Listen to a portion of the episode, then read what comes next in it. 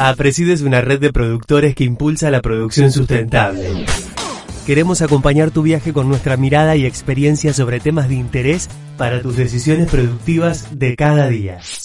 REM APRESID es la red de manejo de plagas con toda la información sobre malezas, insectos y enfermedades. Bienvenidos a un nuevo episodio de Integrando Manejos, el podcast REM APRESID. La actualidad en el desarrollo de las biosoluciones. Ingeniero Daniel Germinara, UPL. Bienvenidos a un nuevo episodio de Integrando Manejos, el podcast REM de APRESID. Mi nombre es Ramón García, soy socio y miembro de la Regional Los Urgentes Inrivil.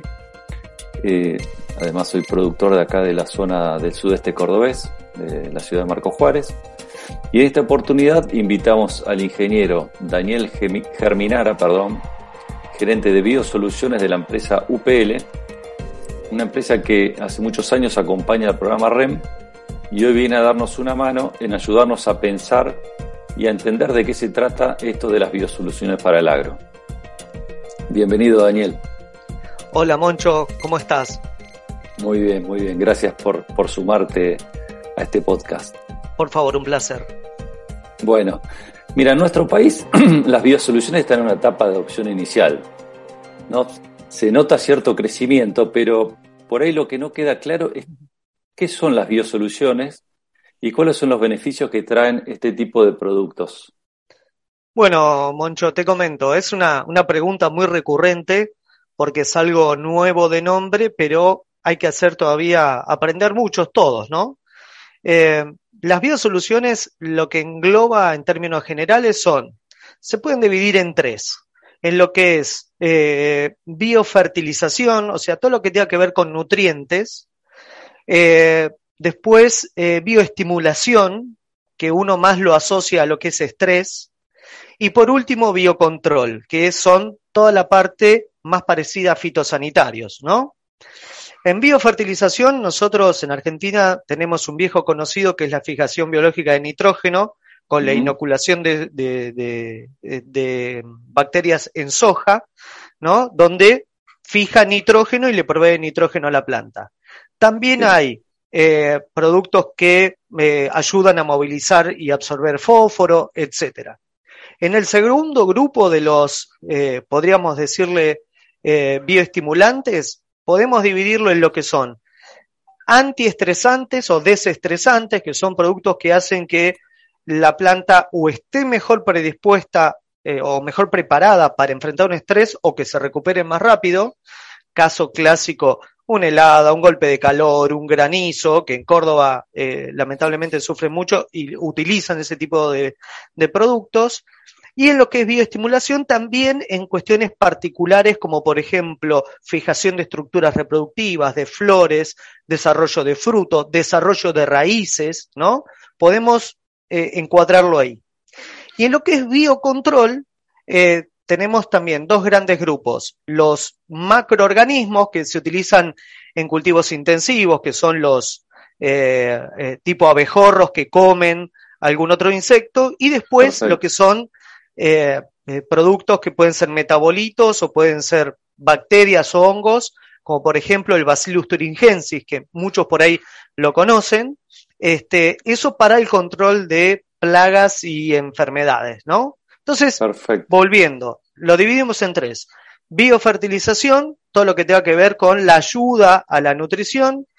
Eh, bioestimulación, ya sea por estrés o para generar el desarrollo particular de un momento en el cultivo y después biocontrol. Hoy en día, en cuanto a desarrollo, los dos primeros están más desarrollados y lo que es biocontrol está menos desarrollado, pero en franco crecimiento también. Perfecto. E, en estos que, mencionabas de biocontrol, ¿cómo son los mecanismos de acción de estos productos sobre, sobre las diferentes plagas o, o enfermedades?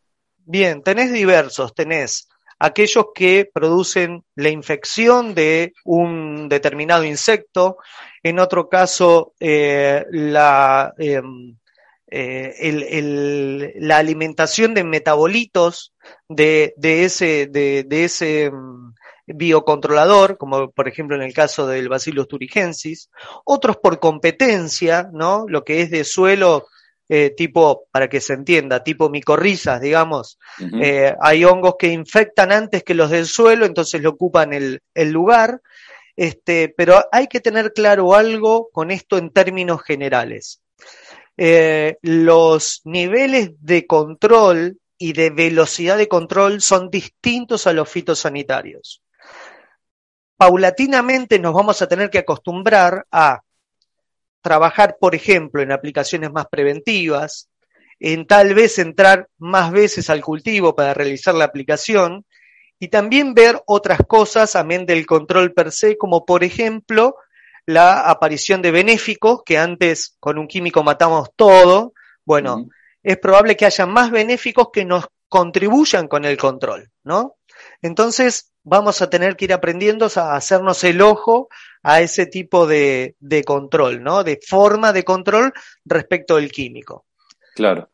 Nosotros lo vemos por ahí eh, cuando aplicamos este, este nuevo paradigma de la, de la agricultura siempre verde, que todos los procesos van cambiando, ¿no? Entonces, las cuestiones que por ahí uno tenía resuelto de hace mucho tiempo en, la agricultura tradicional, hoy, hoy vemos que, hay que prestarle atención o tienen otra velocidad de, de desarrollo. Bueno, esto sería un poquito similar por lo que describís. Totalmente, totalmente. Hay que, nos vamos a tener eh, que acostumbrar a dejar de lado la idea de bombas para controlar, sino de algo más progresivo, tal vez con más nivel de detalle, requiera del punto de vista del productor, del técnico, momento de aplicación justo, pero bueno, es algo que, que vamos hacia, hacia eso en un nivel de complementación, ¿no? Uno tampoco espera que la agricultura se vuelva totalmente orgánica, sino que lo que más es probable que ocurra es que vayamos complementando en aplicaciones preventivas con baja carga de, enfermedad o de insectos y cuando se desmadre, sí aprovechar una molécula eh, química y aplicarla, ¿no? Eh, es probable que vayamos a eso. De hecho, hay cultivos como por ejemplo el limón que hacen cosas así, ¿no? Tienen limitado, por una cuestión de sus compradores, la cantidad de activos que pueden usar y la cantidad de residuos que quedan, por lo tanto, eh, tratan de utilizar herramientas biológicas y buscan herramientas biológicas para poder realizar buenos controles y reservarse las herramientas químicas para momentos clave. Perfecto. Por lo que, por lo que comentás, eh, se puede decir que son compatibles los productos biológicos con los químicos tradicionales, ¿no? Pensando en una estrategia de, control combinado, ¿no? Totalmente, totalmente. Eh, no, hay, no hay mayor problema en la combinación, eh, sí tener en cuenta mm, de cada uno qué es lo que mejor da, ¿no? o dónde mejor, más cómodo se siente, ¿no? Por eso daba como ejemplo muy general de que con bajas cargas de inóculo o eh, aplicaciones tempranas preventivas o más seguidas, donde mejor iría, iría el biológico y cuando tengo un incendio, bueno, ahí voy con el químico. Pero una cosa no quita la otra. La idea es que si hacemos este tipo de control, los incendios sean menores, digamos, ¿no? Entiendo. Bien, es sobre indicadores de impacto ambiental que están tan, tan en boga en estos días. Mm. ¿Tienen algo medido? Bueno, para algunos productos estamos, por lo menos como compañía, estamos en justo un proceso de medición del impacto ambiental de todos los productos que, tenemos, más aún de los biológicos, ¿no? Eh, por su interés en medir la huella de carbono de toda la producción, o sea, desde el insumo hasta el producto, ¿no? Eh, por lo tanto, estamos haciendo todas esas mediciones para dar una información adicional al productor que en muchas situaciones, o mejor dicho, en algunas situaciones ya lo están pidiendo, sobre todo en cultivos de valor, ¿no? Donde eh, son productos de exportación y los mercados de destino exigen muchas veces este tipo de datos. Bien, y, en, general se puede hablar de un porcentaje contra el, el, manejo tradicional que, en que se reduce este impacto ambiental. ¿Tienen algo ya digamos, algún dato que nos pueda dar a boca de jarro? Mm, la verdad que no. A ver, eh, mm, porque vos tenés que comparar una producción convencional con una producción orgánica para poner, poder tener eh, esa diferencia. En general lo que tenemos eh, a, nivel país respecto de eso es más que nada eh, cuestiones productivas para ingresar a mercados. Ejemplo, vas a pera de exportación, la orgánica, por ahí te, te, están pagando cerca del doble de una pera convencional y vos tenés un 50% más de costos de insumo, ¿no? Pero medición de impacto ambiental del punta a punta, yo por lo menos a nivel nacional no, he visto. No. Bien. Pero sí es algo que indefectiblemente todos vamos a tener que medir, desde el insumo hasta el tractor que estoy usando, si es de combustión interna o eléctrico, eh, ¿no? En un futuro, ¿no? Hablando, todos esos parámetros vamos a tener que medir. Sí, sí, sí, ni hablar. Bueno, en, todo lo que tiene que ver con esto de la, de la agricultura siempre verde, es fundamental, no solo la huella de carbono, sino eh, todo lo que son eh, emisión de gases de efecto invernadero, ¿no? Porque por ahí una práctica como intercalar una leguminosa como cultivo de servicio, reducimos el uso de, fertilizantes nitrogenados que no solo tienen el impacto, como comentabas, en, su producción de emisiones de, carbono, sino que en su utilización también por ahí emiten óxido nitroso que tiene un impacto fortísimo en, en el efecto invernadero, ¿no es cierto? Totalmente. Y como productores, nosotros tenemos, somos de las pocas industrias, entre comillas, que fijamos carbono. Eso es algo muy importante y que en un futuro no muy lejano vamos a poner sobre la mesa para ver nuestra compensación e incluso en algún sistema mixto eh, o ganadero, la ganancia de carbono que tenemos en nuestros sistemas, ¿no? Sí. somos de, los pocos puede estar la, industria forestal, pero de, los pocos que estamos trabajando en el secuestro de carbono atmosférico y la incorporación en el suelo. Sí, llama la atención por ahí que, se compren bonos de carbono de, una empresa que, genera energía a través de gas, en lugar de hacerlo por carbón, eh, que sigue siendo una emisión neta, pero que tengan posibilidad de vender bonos de carbono, ¿no? Cuando, como comentás, eh, en, cualquier producción ligada a la fotosíntesis siempre hay fijación de nitrógeno y hoy no se está teniendo en cuenta eso. Totalmente, eso es un activo que nosotros tenemos como sector que todavía no lo explotamos en el buen sentido, pero es totalmente genuino y estas prácticas conservacionistas del puente verde, con, de, este siempre verde, mejor dicho, de, los barbechos, que creo que fue la última revolución eh, dentro de la de la agricultura, ¿no? Esto de tener vivo el suelo todo el año, eh, es, va en ese sentido, ¿no? Estamos fijando más carbono, si agregamos leguminosa, nitrógeno, y eso hace de, nuestra producción más sustentable, ¿no? Bueno, volviendo al tema del podcast, porque por ahí con mis preguntas te, te desvié un, poco de, del tema central. Eh, ¿Qué ejemplo de posicionamiento de producto tienen desde la compañía eh, en cuanto a este tipo de productos que están ayudando al manejo de malezas, insectos y enfermedades? Bien, te diría que por el momento de lo que es control está más centrado en cultivos intensivos, ¿no? Carpovirus, ¿no? Para lo que es carpocapsa en manzana, azufre micronizado, que es un tipo de control eh, si bien es un producto, eh, no es un biológico, pero es orgánico, digamos, pues un mineral. Eh, hoy en día, eh, digamos, estamos trabajando sobre todo en la bioestimulación y en el, en el aprovechamiento de áreas que antes no se podían aprovechar. Te doy dos ejemplos. Nosotros tenemos un producto que se llama Biocime, que es a partir de extracto de plantas terrestres, que aplicado a la semilla estimula un desarrollo inicial mucho más rápido y uniforme. Eso lo que permite es mayor crecimiento inicial y mayor eh, velocidad de cerrado de surco, en definitiva, ¿no? Con eso, de manera indirecta, podemos este, combatir contra o mitigar algo el tema de maleza al no llegarle luz. Otro ejemplo, nosotros tenemos un producto que se llama Humiplex, que es ácido húmico granulado.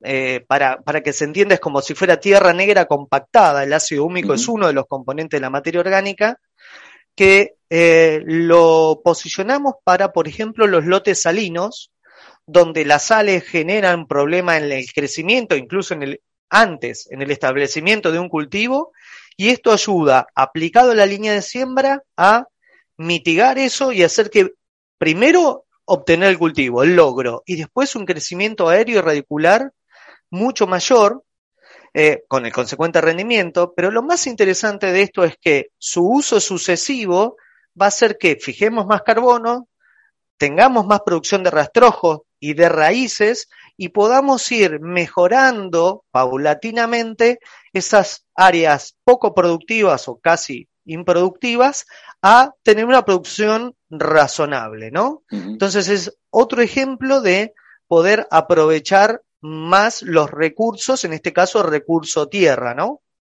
Em, y lo que es, por ejemplo, enfermedades, eh, nosotros hemos trabajado mucho en lo que es trigo, en la aplicación de fungicidas para que una enfermedad que es un estrés, que por más que nosotros lo curemos con un fungicida, nos pasa a nosotros como seres humanos, después de una enfermedad estamos débiles y nos cuesta recuperarnos todo ese costo de recuperación extrapolado en cultivo son kilos que se pierden. Bueno, trabajar en aplicación conjunta del fungicida y un desestresante para aumentar la velocidad de recuperación del cultivo y con eso reducir los kilos perdidos por ese desgaste de energía, ¿no?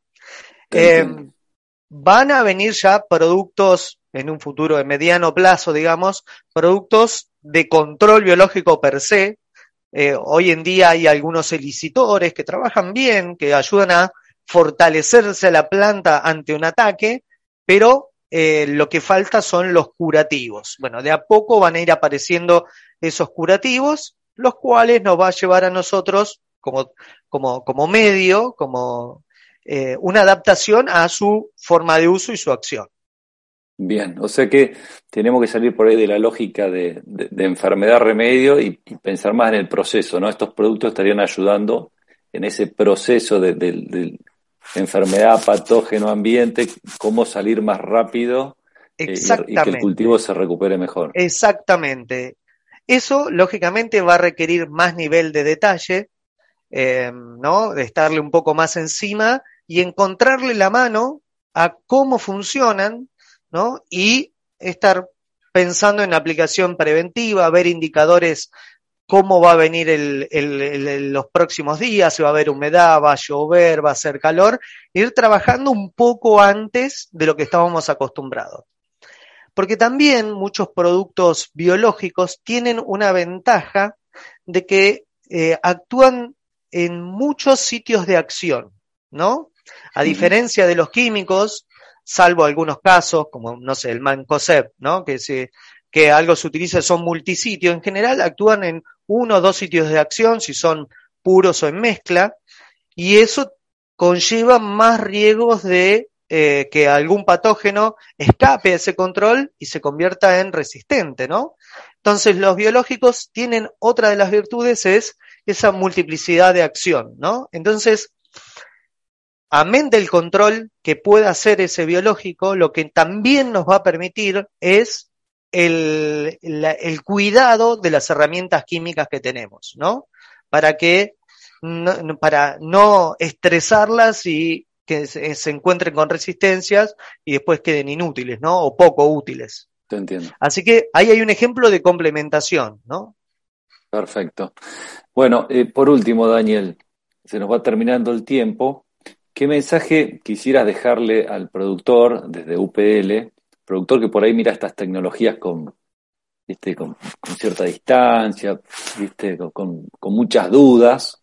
Totalmente. ¿qué, mensaje en cuanto a la adopción ¿no? de, de esta línea de productos? Es totalmente entendible. Mira, yo cuando estoy en una reunión y encaro una charla, arranco al revés. ¿Cuáles son los problemas que tienen? Ejemplo, tengo suelo, tengo bajos salinos, siembro muy temprano y me cuesta la emergencia, eh, tengo emergencia despareja, tengo, eh, no sé, eh, fito por herbicidas, ¿no? Eh, que me son agresivos al cultivo y demás.